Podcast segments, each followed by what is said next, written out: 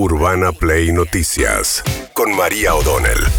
Todos los días, la información destacada. Con las voces de sus protagonistas. Búscanos en Spotify y seguinos para enterarte de todo lo que tenés que saber. Urbana Play Noticias. Un update con la información más importante. Urbana Play 1043. Una nueva experiencia. Bien, debutó ayer el Compre sin IVA, que es un descuento, un reintegro del 21% del ticket de hasta 18.800 pesos por persona. Para saber si estás incluido o no, venimos insistiendo mucho esta mañana porque nos parece que efectivamente hay muy poco conocimiento de esto. Es a través de la FIP, ¿eh? pones tu quill, tu quit y te dice incluido o no incluido. ¿eh? Sí. Y si te dijo ayer no incluido y crees que cumplís con los requisitos, volvé a intentarlo porque conocemos muchos casos de gente que en el primer intento le decía que no y después le decía que sí, que está incluido. Por ahora, si bien esto está pensado para bienes de la canasta básica con la idea de ayudar en esos consumos, no está la FIP pudiendo discriminar y no lo va a poder hacer por los próximos 15 días por lo menos, qué es lo que el consumidor compra. ¿eh? Eh, si eso no de la canasta básica, pasa igual Así que con de- el descuento. Esa devolución es sobre el total del ticket. Así lo explicaba Carlos Castañeto, el titular de la FIP.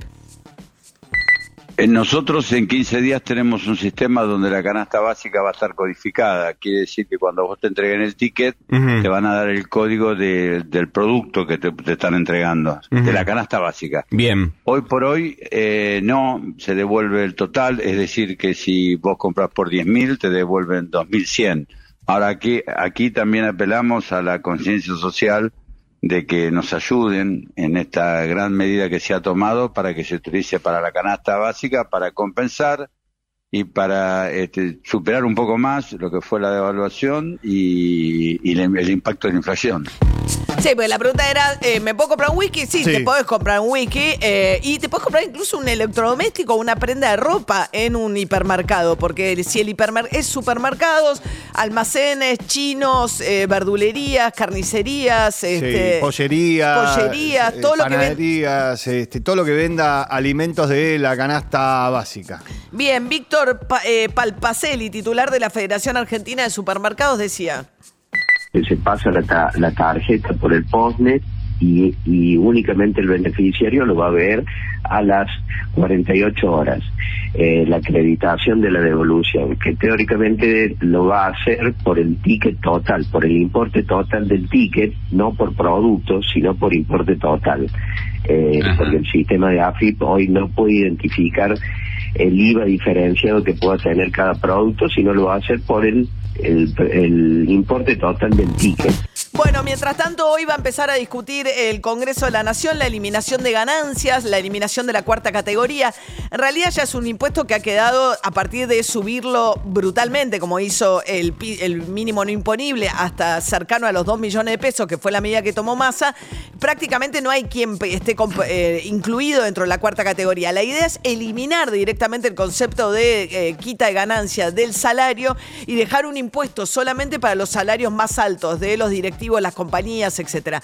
Eso es lo que empieza a discutir hoy el Congreso con movilización de los gremios a partir de la media mañana. Van a estar los camioneros eh, ahí, mientras que Pablo Mayano, el tri- eh, triunvuro, triunviro, triunvuro, triunviro, parte del triunvirato sería Sí. de la CGT, eh, decía, eh, se sigue peleando con Patricia Bullrich.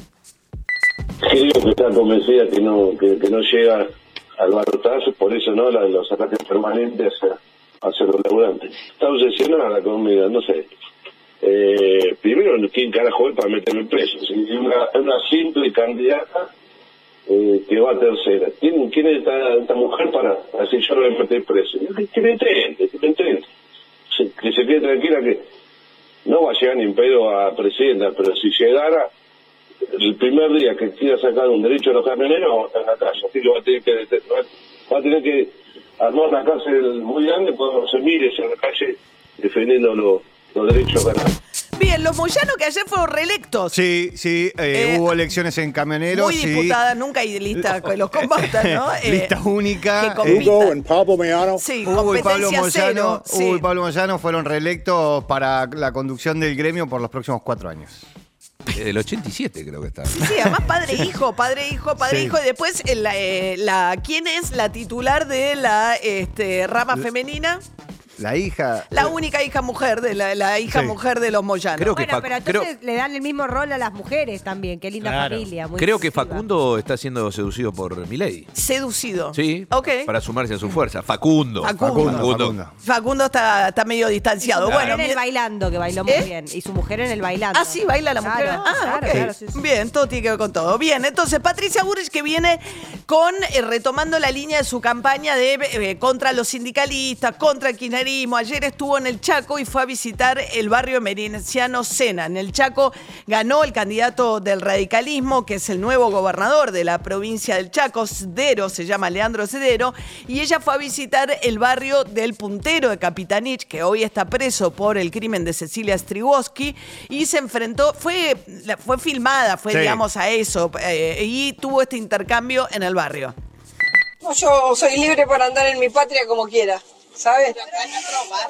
Sí, pero también es la patria argentina, ¿sabes? Sí, pero usted no se es dueño de un barrio. Acá las casas, acá las casas son de todos. Nosotros hicimos en este barrio. Sí, y yo lo respeto que ustedes, yo respeto que ustedes hagan este barrio, pero ¿sabe qué? ¿Sabe qué? Este barrio es de todos los argentinos, no es de ustedes. ¿Entiende? Yo me voy a sacar una foto acá. ¿A dónde vas a sacar fotos? Acá, para hacer acá. este barrio. Porque quiero denunciarlo al asesino de Me- Emerenciano. Usted también, una asesina. Cállese usted, cállese, cállese, cállese, cállese. Maldonado, Maldonado, Maldonado, Maldonado, se ahogó. Bueno, este fue el intercambio que tuvo Patricia Burrich. Eh, lo fue a buscar, estaba con Sí. micrófono. Escucharán que la voz de ella eh, se escucha muy nítida. Ella fue con un micrófono y una cámara que la acompañaba al eh, barrio de Emerenciano Sena, este puntero tan cercano a Capitanich, que probablemente le haya costado la gobernación al hombre fuerte, muy ligado al kirchnerismo, Capitanich. Ayer Patricia Burrich dijo, creo yo que fue muy desafortunada la- la- el verbo que eligió, que la decisión de la Cámara de Casación Penal, vamos a hablar enseguida con Hugo Alconada Mont de este tema, por eso no lo estoy tratando en los audios, pero de eh, que Cristina Kirchner sea juzgada por la causa del memorándum con Irán y también por las sociedades que manejan sus hoteles, dos causas que habían cerrado los jueces sin que tuviera que ir a un juicio oral, ahora ordenaron que sí tiene que ir a un juicio oral, dijo Patricia Burrich que eso era un tiro para el lado de la justicia. Justamente Cristina Fernández Kirchner fue víctima de un intento de magnicidio, con lo cual usar un tiro para el lado de la justicia, bueno, podría haberlo descrito de otra manera si quería celebrar esa decisión eh, judicial. Mientras tanto, viene insistiendo Patricia Burrich con que ella va a combatir y terminar con el kirchnerismo. Ricardo, Quinte- Ricardo Quintela, gobernador de La Rioja, dijo lo siguiente. El kirchnerismo no, existe, la misma Cristina lo dice. Es un espacio más que ni siquiera es kirchnerismo, simplemente el peronismo conducido por ella y por Alberto Fernández. Pero esperemos, digamos, esperemos que la, sociedad, digamos, en, en una situación difícil que está atravesando, tenga la posibilidad de poder hacer una evaluación correcta de la situación. Lo concreto y lo claro que nosotros nos tenemos que hacer cargo siempre los desastres que nos dejan otros. Pasó en el 2001, pasó en el 2019, nos hacemos cargo. Y nadie ni siquiera valora la actitud tiene el Movimiento Nacional Justicialista o el Frente de Todo en su momento. Nadie valora, dice Quintela, que dijo que va a renunciar si gana Milei, porque como no le va a mandar fondos, no va a poder gobernar. Eh, y dice, el kirchnerismo no existe. Matías Lames, ministro de Turismo y Deportes, ayer hablando de que él es más defensor de la, de la, em- eh, la- eh, la actividad aerocomercial que la cámpora. Escúchenlo.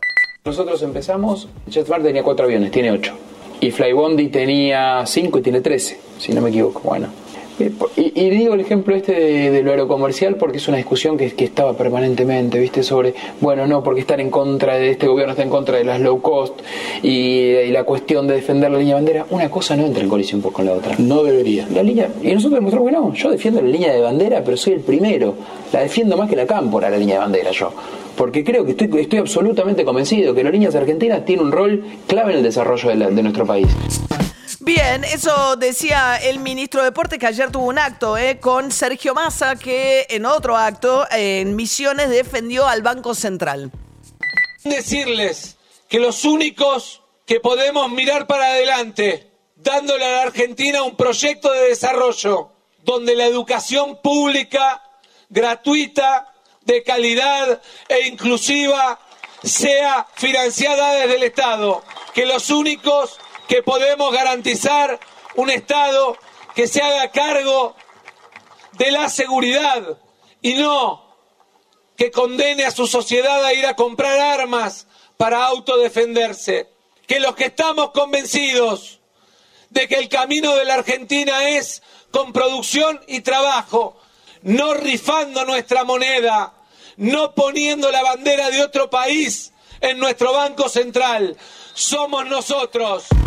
Bien, eso decía Massa en defensa de la educación pública, mientras que Carolina Píparo, la candidata a gobernadora de Miley, dijo ayer que empezaría con un programa piloto de ganar las elecciones a gobernadora del sistema de vouchers. Escúchenla. Yo creo que en principio nosotros podemos implementar un programa piloto de los vouchers, pero nosotros empezamos muy de atrás, muy de atrás en educación.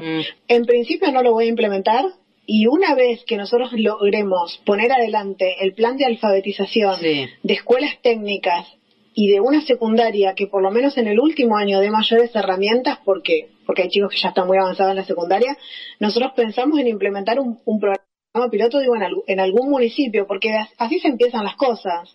Lamentablemente tenemos que hacerle frente a un montón de noticias falsas como las que dice Kicillof. Nosotros no vamos a privatizar ni la salud, ni la educación, ni la seguridad.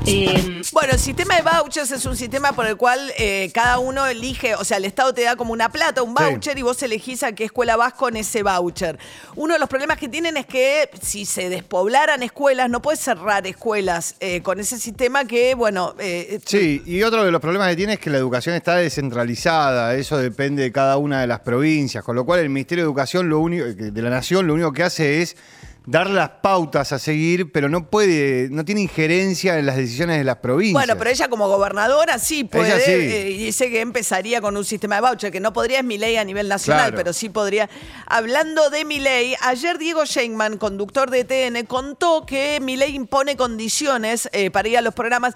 Ya me habían contado eh, que, bueno, por ejemplo, pide que determinadas personas salgan del panel, Sí. son, periodistas, y no se presenta.